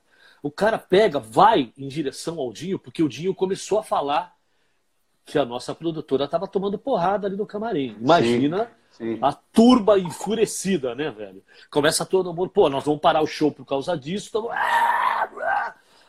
Cara, eu só vejo esse cara entrando esse guarda-costas dos caras, assim, e indo em direção ao, ao, Dinho. A gente tocava com aquelas botas de roqueiro com ponta de aço, sabe aquelas coisas bem, bem anos 80. né? É, e aquela, eu tocava com uma pontuda, né, cara? Cara, quando eu vi o cara indo em direção ao Dinho, eu não tive dúvida, velho. Eu mirei, eu sou baixinho, eu tenho 1,74m, né? sou magro. Hoje não sou mais magro, mas era magro, fraquinho. Eu mirei no Fureves do cara, cara. E ele, mas eu dei-lhe uma bica, porque eu, eu jogava muito futebol, ainda tinha perna de. Não jogava mais tanto, mas eu tinha perna ainda de jogador de, de cara que jogou futebol. Eu dei-lhe uma bica, cara, que o cara uh, levantou, cara. Só que é o seguinte. Esse He-Man, cara, quando ele virou para mim, ele já não era mais o He-Man, era o Hulk, bicho. Ele virou. Velho. Irado, ele virou. E o que, que aconteceu? Eu recuei, é lógico, cara. O cara era uma montanha. é lógico. Uma montanha perto de mim, né? Eu me levei pelo sangue quente. Cara, quando eu voltei para trás, quatro capanga deles, bicho, me pegaram cada um por um membro, cara. Puta cada um por um membro. e o cara veio, cara. O cara veio na minha direção assim. Cara, te juro mesmo, fraco do jeito que eu sou, era para tomar uma e para desconjuntar inteiro, morrer, alguma coisa de ruim ia acontecer legal. Nisso, cara, eu tinha um hold que era um, um detetive da polícia, cara. Olha Sério, a situação. Velho? É, que ele é um cara grande da polícia até hoje, cara. Cara, eu só vejo uma cena mais. Já estava inusitado até aí, tá? Mas aí fica mais inusitado ainda, cara. Eu só vejo o cara voando, Cassiano, que ele chamava. Ele era até tecladista também da banda do Murilo Lima, que depois cantou com o Capital. Ele deu uma voadora, cara. Ele veio assim, ah, parecia, sei lá o que, aquelas coisas de cena de filme. Para mim parecia que vinha em câmera lenta e pá, no peito do cara. Quando Sério, bateu no velho? peito. É, quando, isso tudo em cima do palco, hein? Nós estamos falando Tá todo mundo em cima. Não, isso palco. num palco, cima Tudo... do. Achei que fosse no camarim isso. Não, Ainda vou chegar no camarim, ainda tem mais uma Puta que pariu, velho! Aí. Caralho! Quando, quando deu um impacto no peito do cara, e o cara foi jogado para. Porque o Cassiano era forte. Ele não era alto, mas era forte, parrudo. Nisso os caras se distraíram, porque tomaram aquele susto, me soltaram. Ah, velho, depois que começou a correr com o cara atrás de você, você corre mais que o, o, o cara do lá, o, o Jamaica. Bolt, né? Ah, bicho, meu! Fui pro camarim. Lógico que eu fui pro camarim. Cheguei no camarim, veio um cara lá que tinha passado com a gente, que era um dos contratantes mesmo. Ele chegou assim e falou: Ô, tu é macho, hein? Porra, cara, você não viu o que você estava fazendo, cara? Porra, um foi atacar o Dinho, outro. Ah, é tua O cara puxou o revólver e pôs na minha cara, bicho. Meu e Deus era, do céu. E era um daqueles três oitão mesmo, aquela coisa grande, cara. Falei, então, agora vamos ver se você aguenta isso. Ah, Caralho, velho, agora, agora eu morri, cara. Agora eu. Agora fodeu. Tô, agora eu tenho que conversar com São Pedro, desculpa pela, pela falha, entendeu? Falha nossa. Foi um bug que deu no sistema, entendeu? Cara, nisso entra um cara da prefeitura da cidade, que era contratante. Falou, para, velho, para, o que você vai fazer, cara? Esse cara é muito macho, então ele vai ver. Ele falou, para, bicho, pô. Ele tinha conversado comigo muito de tarde. Falou, não, cara, cara é gente boa, pô, vocês não. Cara, eu sei o seguinte, ele me livrou dessa encrenca. O que, que a gente fez, cara? Cara, reuniu a galera, assim, já todo mundo veio ver o que estava acontecendo. Falando, desmonta tudo, nem terminamos o show, não recebemos o resto do pagamento, pegamos tudo, botamos tudo dentro do, do, do ônibus que tinha, fomos até o, o, o, hotel, chegando lá, o Cassiano já falou, gente, vamos vazar, que esses caras vão chegar aqui, cara. Agora eles vêm aqui e o bicho vai pegar pra gente. Aí a, a coisa vai ficar feia aqui, porque eles vão vir com todos capanga para resolver esse assunto, porque afinal das contas o show nem terminou. Ah, pá, chegamos lá, cada um correu no seu quarto e uau, a área, saímos fugindo da cidade, cara, porque senão não tinha jeito não. E assim termina essa maluquice. Mas cara, que loucura, mas, mas no final das contas, por que que estavam batendo na produtora? Porque ela estava cobrando a grana e os caras não, não queriam pagar isso, não queria pagar não outra pagar. parte. Queriam pagar outra Porra, parte. velho. E, e, e o, o, restante da banda? Onde que tava a hora que você tava no apuros lá, porra? Estavam pegando na, ah. na porrada talvez? Era? Não, não, cara, não. Correram. é, eu não sei onde tava, porque eu, eu, fui o centro da coisa, né? Fui eu que fui Caralho. dar bica no cara, eu que fui chamar o Dinho. Eles tinham interesse em o que está acontecendo aqui, né? Então foram falar comigo. E foi, isso tudo assim, mas foi muito rápido, cara. É uma coisa que depois já foi, entendeu? Foi uma coisa louca. Uma coisa de doido. Velho, dos... que loucura, hein? É, foi um dos maiores perrengues que eu já passei em cima de um palco. É, é complicado. Você ser nervoso é isso daí. Velho, falando, tocando no assunto de briga, tudo mais, a gente vai cair lá em 92, velho. E aí, velho? Cê, cê, cê, é, é, é, o disco Eletricidade, né, cara? Foi, foi o, o ano que você saiu. Mas eu soube também que rolou um esquema, uma briga também aí com, com, com o vocalista. O que, que aconteceu, velho? Que, que, que... Qual que foi esse lance, meu? Isso é coisa da Record, né? A Record que divulgou isso. Né? é, eu fui pego também, é o que eu falo, até é, a gente comete as falhas, né? Chegaram aqui na minha casa, montaram um equipamento, falando, ó, oh, enquanto eles acabam de montar, me conta algumas coisas em off. E eu fiz a besteira de comentar, mas não tá gravando? Não, não, não tá gravando nada, não. Tava gravando. Entendeu? Puta que ah, pariu, aí divulgaram, foi bem chato isso daí. Inclusive, inclusive porque, cara, é uma coisa muito, né, muito pessoal. O Dinho e eu, assim, eu vou falar a verdade, teve briga? Teve. Teve porque era uma coisa assim. É, eu não gosto, fui um moleque criado em rua, sabe esse tipo de coisa? Cara acostumado a a estar tá, no meio de briga e tal, ainda que seja fraquinho, como eu disse, estava metido nessas coisas. E, e eu falava pro Dinho, cara, é, a gente nunca pode resolver nada é, na base do, do toque, sabe? Porque encostou, bateu, vai, vai virar uma merda, né? Mas o fato é o seguinte, cara, que meia hora depois da briga, a gente estava literalmente chorando um no ombro do outro, cara, sabe? Afetou o relacionamento profissional? Afetou. Afetou a amizade? Afetou. Tanto que seis meses depois eu acabei saindo da banda, entendeu? Porque já não tinha mais aquela aquela conexão, deixou uma, uma sequela, né, aquilo ali, né? E quando isso foi passar na, na, acabou passando até foi super chato porque era um momento que estava uma, uma grande reaproximação do Dinho a gente aprendendo a ser amigo de novo entendeu cara?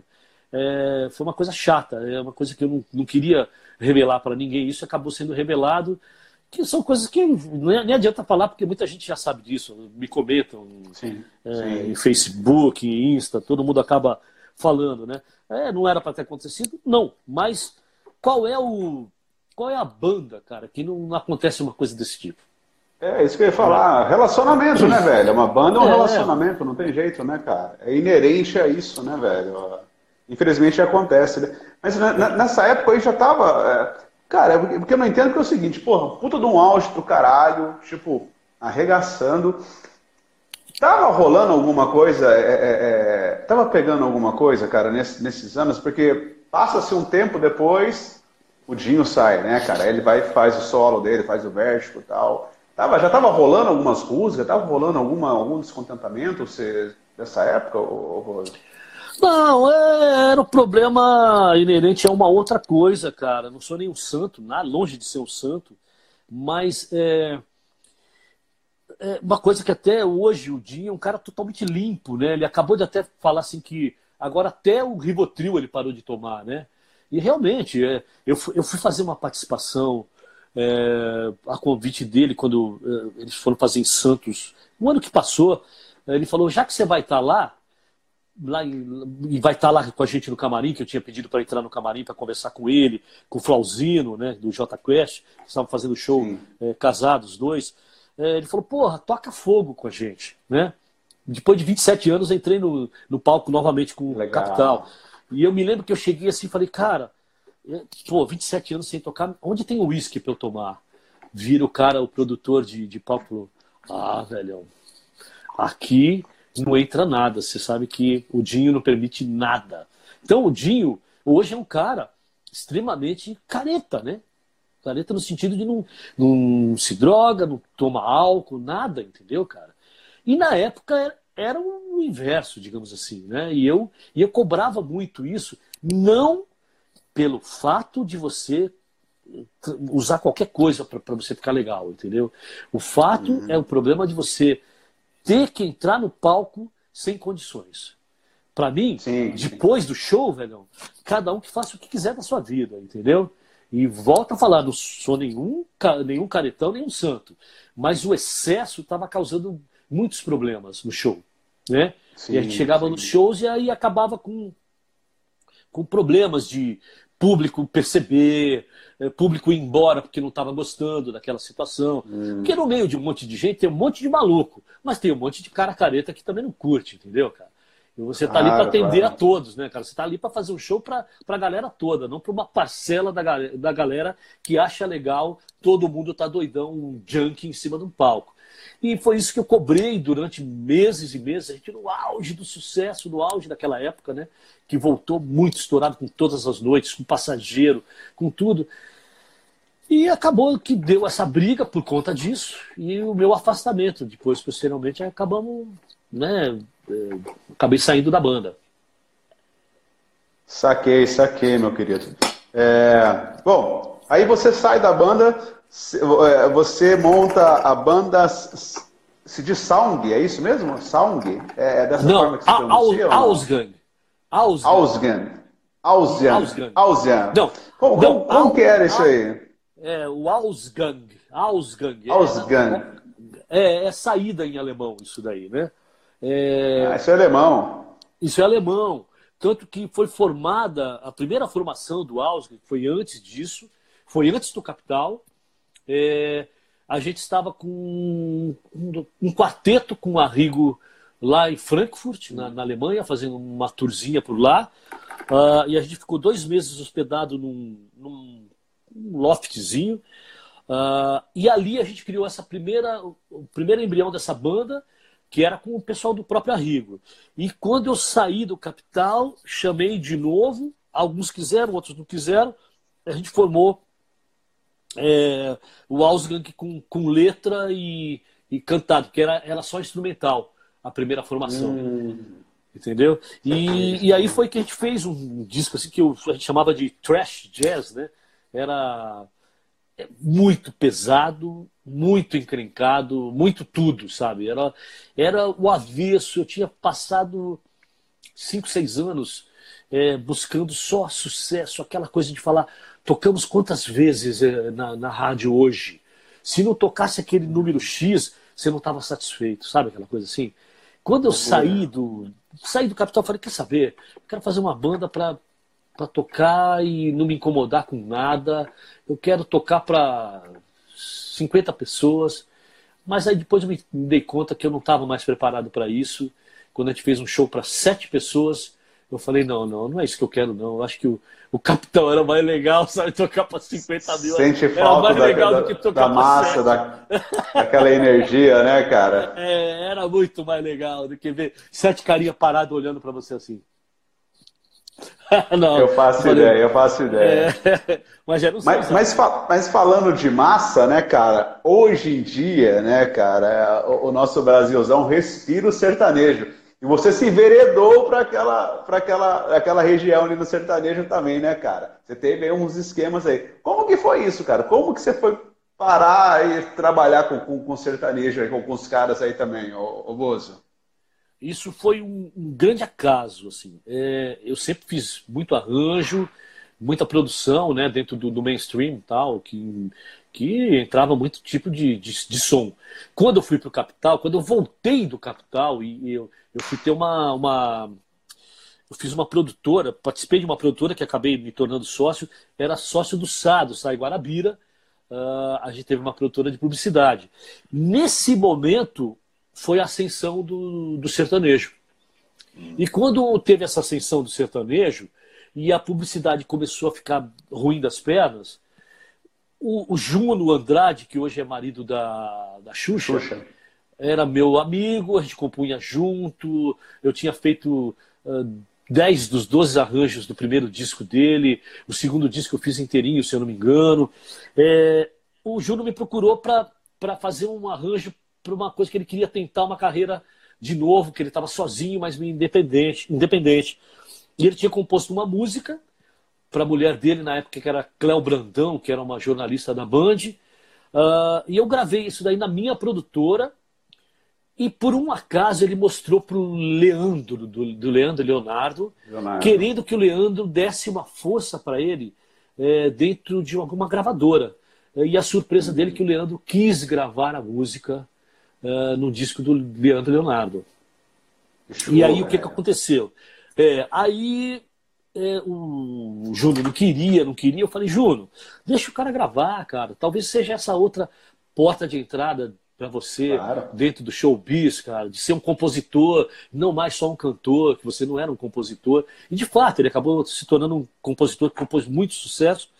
E, e nisso me chamaram para fazer. Foi a única música de estúdio que o Leandro, o Leandro gravou. Mas acabou que ele nem pôde divulgar porque ele teve aquele câncer fulminante, né? Acabou com ele em, em meses, né?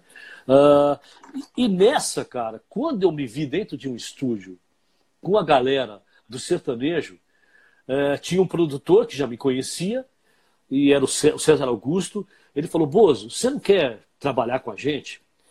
Aí era o seguinte: eu estava praticamente falido na minha, na minha produtora, estava muito mal das pernas. O cara me oferece um trabalho muito bem remunerado, com os melhores músicos do país. Porque quando eu ouvi dentro do estúdio, é, que eu não conhecia o segmento, vou te falar a verdade, não conhecia mesmo. Quando eu uhum. ouvi a qualidade da gravação no melhor estúdio de São Paulo na época, com os melhores estúdios, eu ouvi aquilo e falava, nossa, cara, o que, que é isso, cara? É tudo isso que vocês fazem aqui mesmo, César? Eu não conhecia isso. Você pode não gostar da música e tal, não fazer parte daquele segmento, mas era muito bem gravado. Aí ele falou, cara, Muita então. estrutura. Né?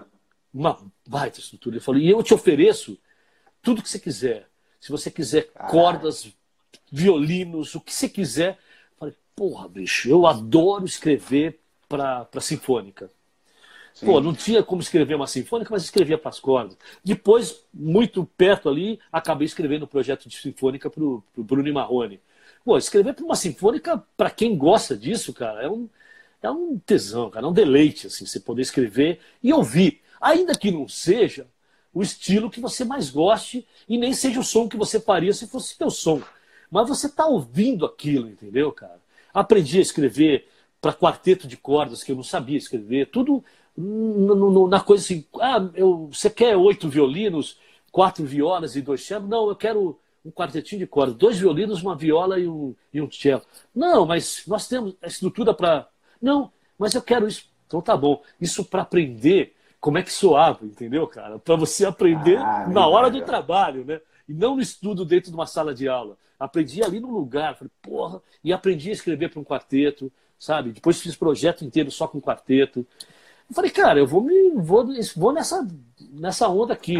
Trabalhei e ganhei meu dinheiro honestamente. Eu pensava assim, cara, eu tenho que fazer o melhor para o que o cara quer. E se eu puder pôr uma pitadinha que seja mínima do meu som, eu ponho.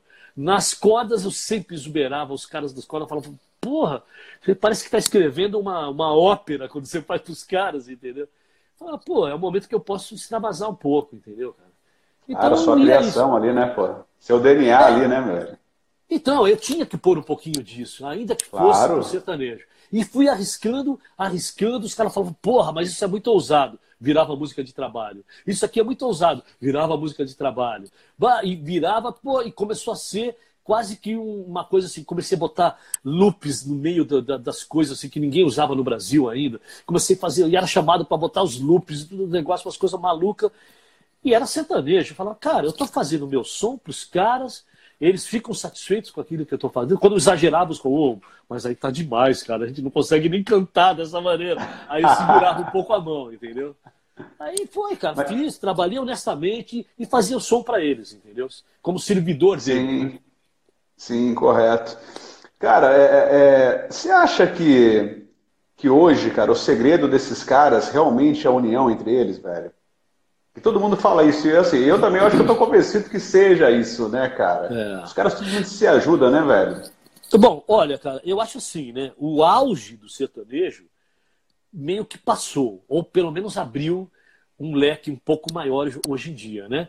É o funk, uhum. que veio muito forte com a corrente Anitta, esse, esse funk melody, essas coisas assim, né? É, que falou muito forte, que acabou trazendo boas, é, como Isa, por exemplo, que vem beber na fonte, mas Sim. faz um trabalho de excelência. E a Anitta, cara, eu não gosto do som dela, mas a produção também é top, top, top, não, não se pode negar. E o trabalho Sim. feito na internet ensinou para todo mundo como é que tem que ser feito hoje em dia um trabalho se você quer fazer sucesso. E aí abriu esse leque, uh, aí surge eles todos se uniam, né? Tipo amigos, todo mundo grava junto, chama esse, é o featuring de quem? Desse cara, desse cara, desse cara. De repente você começa a ver outras correntes entrarem. É o cara do pagode que canta com, com sertanejo, é o cara que vem do, do funk que canta com sertanejo. Aí surge Ana Vitória com essa nova MPB mais lightzinha, meio. Eu gosto de brincar, todo mundo acha, acha ruim, mas quando o Caetano fazia Quer, gosto de te ver, leãozinho. leãozinho. Né? Todo mundo achava maravilhoso. Eu falei, o que, que elas fazem Sim. de diferente? É isso, cara. Né? É, é verdade. é aquela coisa lightzinha, o luauzinho, todo mundo aí. Eu acho sensacional, cara. Aí entra Thiago York, dá uma força para elas. Aí depois começam a pintar, a pintar essa nova galera, se unindo aos caras do funk. Aí vem Vitão, com puta de um som. Vem João, vem Malia, vem todo mundo. E é tudo assim, né? Ivete grava com João, Ivete grava com Vitão, Vitão uhum. grava com Vitor Clay, que é outro moleque de Victor muito Clay, talento, foda. que tem que foda. se perceber o, o, talento desse moleque. Foda demais. E a música começou a rolar uma outra novidade que essa me atrai, cara. Essa molecada, eu falo, esse som é legal. Isso eu gosto, legal. cara. A pegada do Vitão tocando violão, você vê ele só de violão e voz, você fala, opa, esse moleque tem DNA também, sabe? Vitor Clay tem. Ele foi na 89, começou a tocar o, o Tatola. Nossa, velho. que puta som que esse moleque faz só de violão, sai fácil. Ele falou, é, a minha mãe é pianista clássica, e não sei o que. Aí você fala, ah, tem DNA, Aí. entendeu, velho? Tem ah, DNA, claro, você acha, você acha, né? Você vai achar, né, cara? É, então é assim. O cara faz, mas... ele parece fácil, né, velho? É, eu, eu tenho uma, um dueto com, com o Murilo Lima, que, que foi do Capital e, e também da Broderia, que se chama Dois Sim. em Dois. E quando a gente foi fazer um projeto que chamava Papo Pop, a gente tocava os clássicos, assim, de, desde anos 60 até 2019, que foi quando a gente fez esse projeto. E uma das músicas era a música do Victor Clay. Quando a gente se deparou que a levada dele, a gente não conseguia cantar, que faltava independência, eu falei, Pô, mas que merda, cara. É, eu, eu já um idoso, né, cara? Não consigo fazer essa coisa que esse moleque tá fazendo, cara. Eu falei, olha, tem muito mais coisa legal aí do que eu imaginava. Entendeu? Aí comecei a prestar atenção né, no trabalho dele, ele com Samuel Rosa. Você vê, passa por isso mesmo, é a união, cara, é todo mundo junto. Vamos é. nos unir? Que aí você chama você, ó, o cara que não gostava de, de Vitor Clay, vê com Samuel e fala, porra, eu gosto, gosto de Skunk, mas, pô, ficou legal essa música com o cara, né? E vice-versa, né? O cara, pô, olha, esse cara é mais da, da antiga. O Vitor tá fazendo o meu som, mas o Samuel tá nessa parada. Querendo ou não, obriga, obriga-se, de certa forma, o, o fã do, do, do, do, daquele artista a ouvir o som do outro artista e falar e ter esse, esse, contato, porque às vezes tem aquela coisa, né, aquele preconceito, ah, porra, cara, eu gosto de rock and roll, eu, principalmente o roqueiro tem, ah, eu gosto de rock and roll, essas coisinhas aí que eu não sei o que e tal. Aí de repente se depara é. com uma situação dessa, né, porra, cara, é legal isso aí, tem uma parada legal. Isso é importante, né, cara? É. Tomara que, que isso, é. né, cara, se torne cada vez mais frequente, principalmente aí no rock, né, velho? Para as coisas andarem e para a gente ter cada vez mais é, é, é, um rock and roll aí na, na, na, na mídia e, e, nas paradas aí, né, cara? Na cena, né, velho? Tá faltando a gente é, voltar para a né? cena, né, velho? Eu acho assim, precisa cara, é, muito, é, né? isso aí. E é, é uma, uma, uma coisa, um, um, brigando com o outro, porque um cara do metal não gosta do cara que toca pop e xinga o cara. Porra, gente, vamos, vamos nos unir, cara. Pô, aqui, pô, o, o, o, o, o guitarra do, do Sepultura, o, o Isso, o Andréas. É, o Andréas, cara. O Andréas, cara, ele topou, uma vez a gente ia gravar um negócio com o Zezé de Camargo, que o Zezé forçou uma barra, ia ser o Dinho, o, o, o, o Andrés, eu, uma música minha, inclusive, né? O Andrés topava ir lá fazer violão, cara, porque é amigo do Zezé, e tá tudo certo, entendeu, cara? Cara, dane-se, cada um faz seu som, velho. E na hora que você for fazer o Sepultura, você vai fazer o som arregaçando, entendeu, cara? Mas qual é o problema de você fazer um som com o outro, reverenciar? Claro, o cara velho. fala, pô, não, o Dinho topou, eu me lembro que o Dinho tinha topado e tinha achado que era uma, uma, uma coisa legal. Porra, me sinto honrado que o Zezé queira que eu participe disso, sabe? Pô, nunca imaginei isso, cara, sabe? Cara, vamos abrir esse leque os americanos fazem isso, bicho. Os caras não têm esse preconceito todo que a gente tem. E todo mundo trabalha, tem sua, sua, sua corrente, seu segmento, mas se funde. E, cara, na hora que cada um vai fazer seu som, é o seu som mesmo, entendeu? Aí você se identifica, a, sua, a tua personalidade está ali, né? Eu penso assim, pelo menos, não tenho preconceito. Show, claro. Não, não, não, não tenha dúvida, cara. Esse é o caminho a seguir, né? É. Pô, 2013, foi 2013, velho, eu, estou certo, que aí nasce a broderia, cara, com, com, com o Murilo Lima, que foi né, vocalista do Capital por um tempo, e depois, quando o Dinho saiu, ele assumiu os vocais, né? É, o, Murilo Lima, o Geraldo Vieira, o Dino Verdade e o Carlos Pereira. Foi isso mesmo, cara? Foi em 2013 que a broderia nasceu? Isso. Explica, fala um pouquinho sobre a broderia pra gente. É, olha, o meu, meu celular tá, tá quase morrendo, tá? Eu não sabia que a gente ia se estender tanto. A gente logo mais Não, não, tudo bem. A, a, tá? a, gente, a gente já, já vai encerrando aqui, cara. Tá bom. Não, só para te. Porque se de repente cair também. É, tudo bem. Então, cara, a broderia surgiu assim. Eu queria fazer uma revisão é, da, da minha é, vertente pop rock, né? E eu criei um show que chamava-se A Idade do Rock na minha cabeça, né? Que, e era assim, desde coisas de MPB, tudo seria tocado como uma visão de um roqueiro. Né? Hum. Então, por exemplo, Expresso 222 do Gilberto Gil ia ter uma pegada rock.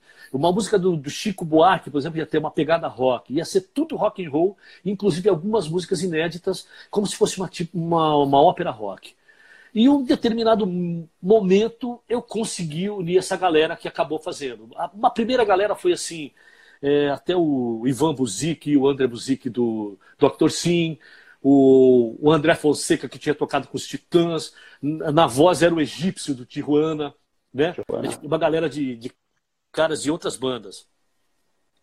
É, e aí, no final das contas, é, no final das contas, acabou não rolando essa formação e eu, eu consegui essa galera. O Pera, que era mais do blues, o Geraldinho, que vinha de Arrigo Barnabé, de Tubarões Voadores, uh, porque ele foi o cara que, que se efetivou como baixista depois da gravação do disco.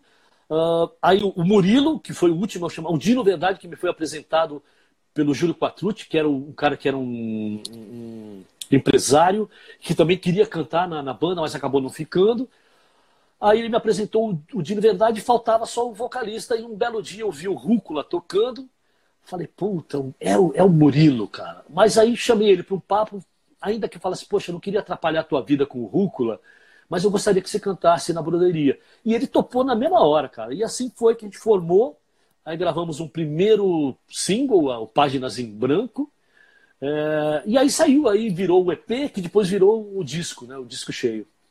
O álbum completo. Show. Show. E, assim, e, e a gente encontra, cara, esses, esses, discos nas plataformas digitais aí. Como é que a galera encontra isso aí? Em tá, todas. Tudo aí. Bro... Broderia é o brother com ia no final, né? Broderia Broderia Oficial é o nosso site, mas a gente está num, num, período um pouco sabático agora, né? A gente deu uma Sim. paradinha por um tempo, mas a Broderia está aí é, e tem tudo, tem, tem alguns clipes, tem o necessário com participação de muita gente, uma música mais light, tem tem o Zé de Camargo, Alcione, o Rico Bonadio. Essa tem, é galera é toda aí, né? É, o André e o Ivan também, os dois do. Sim. Sim. André Cristóvão, que é do Blues também até para fazer uma reverência ao lance do, do Pera ser do blues. Muita gente participou. Uh, e tem, tem o Então também, que é uma música que, que a gente gosta muito. É uma música que você acha um clipe também. E algumas outras coisas em, é, tipo, programas, assim, que a gente fez de, de é, tipo aquele show livre, né? Tem muita coisa Sim. da gente ali. Mas tem aí. Do, cara, do Clemente lá, né? É, exatamente. Vai cair, cara. Tá para cair agora. Tá. tá não, não, não, beleza. Olha só. Meu querido, como, como que o pessoal te acha? Quais as redes sociais? Passa quais são as redes aí já para o pessoal te encontrar, bater mais um papo contigo aí. Ó, Bozo Barrete, B-O-Z-Z-O. É como tá escrito aí até que ele escreveu aqui, você tá, tá escrito, né? Com TTI no final, você me encontra no, no, no Facebook. No Insta é bozo.barrete, tudo em minúsculo, né? Arroba bozo.barrete. E eu tô com muitas, é, muitas coisas na, que eu tô, tenho feito alguns, é, umas é, inserções no, na, como lives que eu comento algumas coisas. Tem um que chama é, Análise Sem Crítica, que eu analiso várias músicas. É, tem o playlist do vovô também na, numa, no canal Make Oficial. É, o, o vovô do rock and roll sou eu o playlist do vovô também, que a gente vai mudar para terça-feira, uma hora da tarde. E a gente se encontra aí, nesse, nesse mundão afora aí. Que show. Ô, Bozo, você me autoriza a colocar essa live no, no, no, YouTube, meu querido? Lógico, cara. Tá, tá lógico, claro. Que show. Queridão, muito obrigado, cara, de coração. Estou muito contente de bater esse papo com você. Claro que ficou muita coisa aí de fora. Lá no futuro eu vou te encher o saco de novo pra gente fazer uma live 2, entendeu? A gente volta, quero a gente volta. Quero desejar a você, cara, você é todos os seus projetos, pessoal da broderia, todo mundo, todo o sucesso do mundo para você, meu querido. Eu espero que em breve, um dia, eu possa te dar um abraço e te agradecer por esse momento, viu? Obrigadão, cara. Tamo junto. Vamos que vamos. E, ó, se cuidem aí, gente. Muito isolamento, vamos que vamos, que essa coisa é feia. Tá bom? E Maravilha. me procura lá, me procure na, na, rede social, porque tem muita coisa lá acontecendo. Com certeza a gente, a gente vai batendo papo lá com você. Queridão, Mais uma vez, um grande abraço aí, sucesso. Um abraço para todo mundo que acompanhou a gente aí. Teve uma galera legal. Continue aí, ó, e, e me sigam também, o J Underline Insta, que sempre eu troco ideia com esses caras fodas aí, beleza? Bozo, Valeu. grande beijo aí, meu querido. Falou, velho. Tudo de bom para você. Falou, tchau, tchau. Tchau, tchau, tchau. Valeu. Tchau, tchau.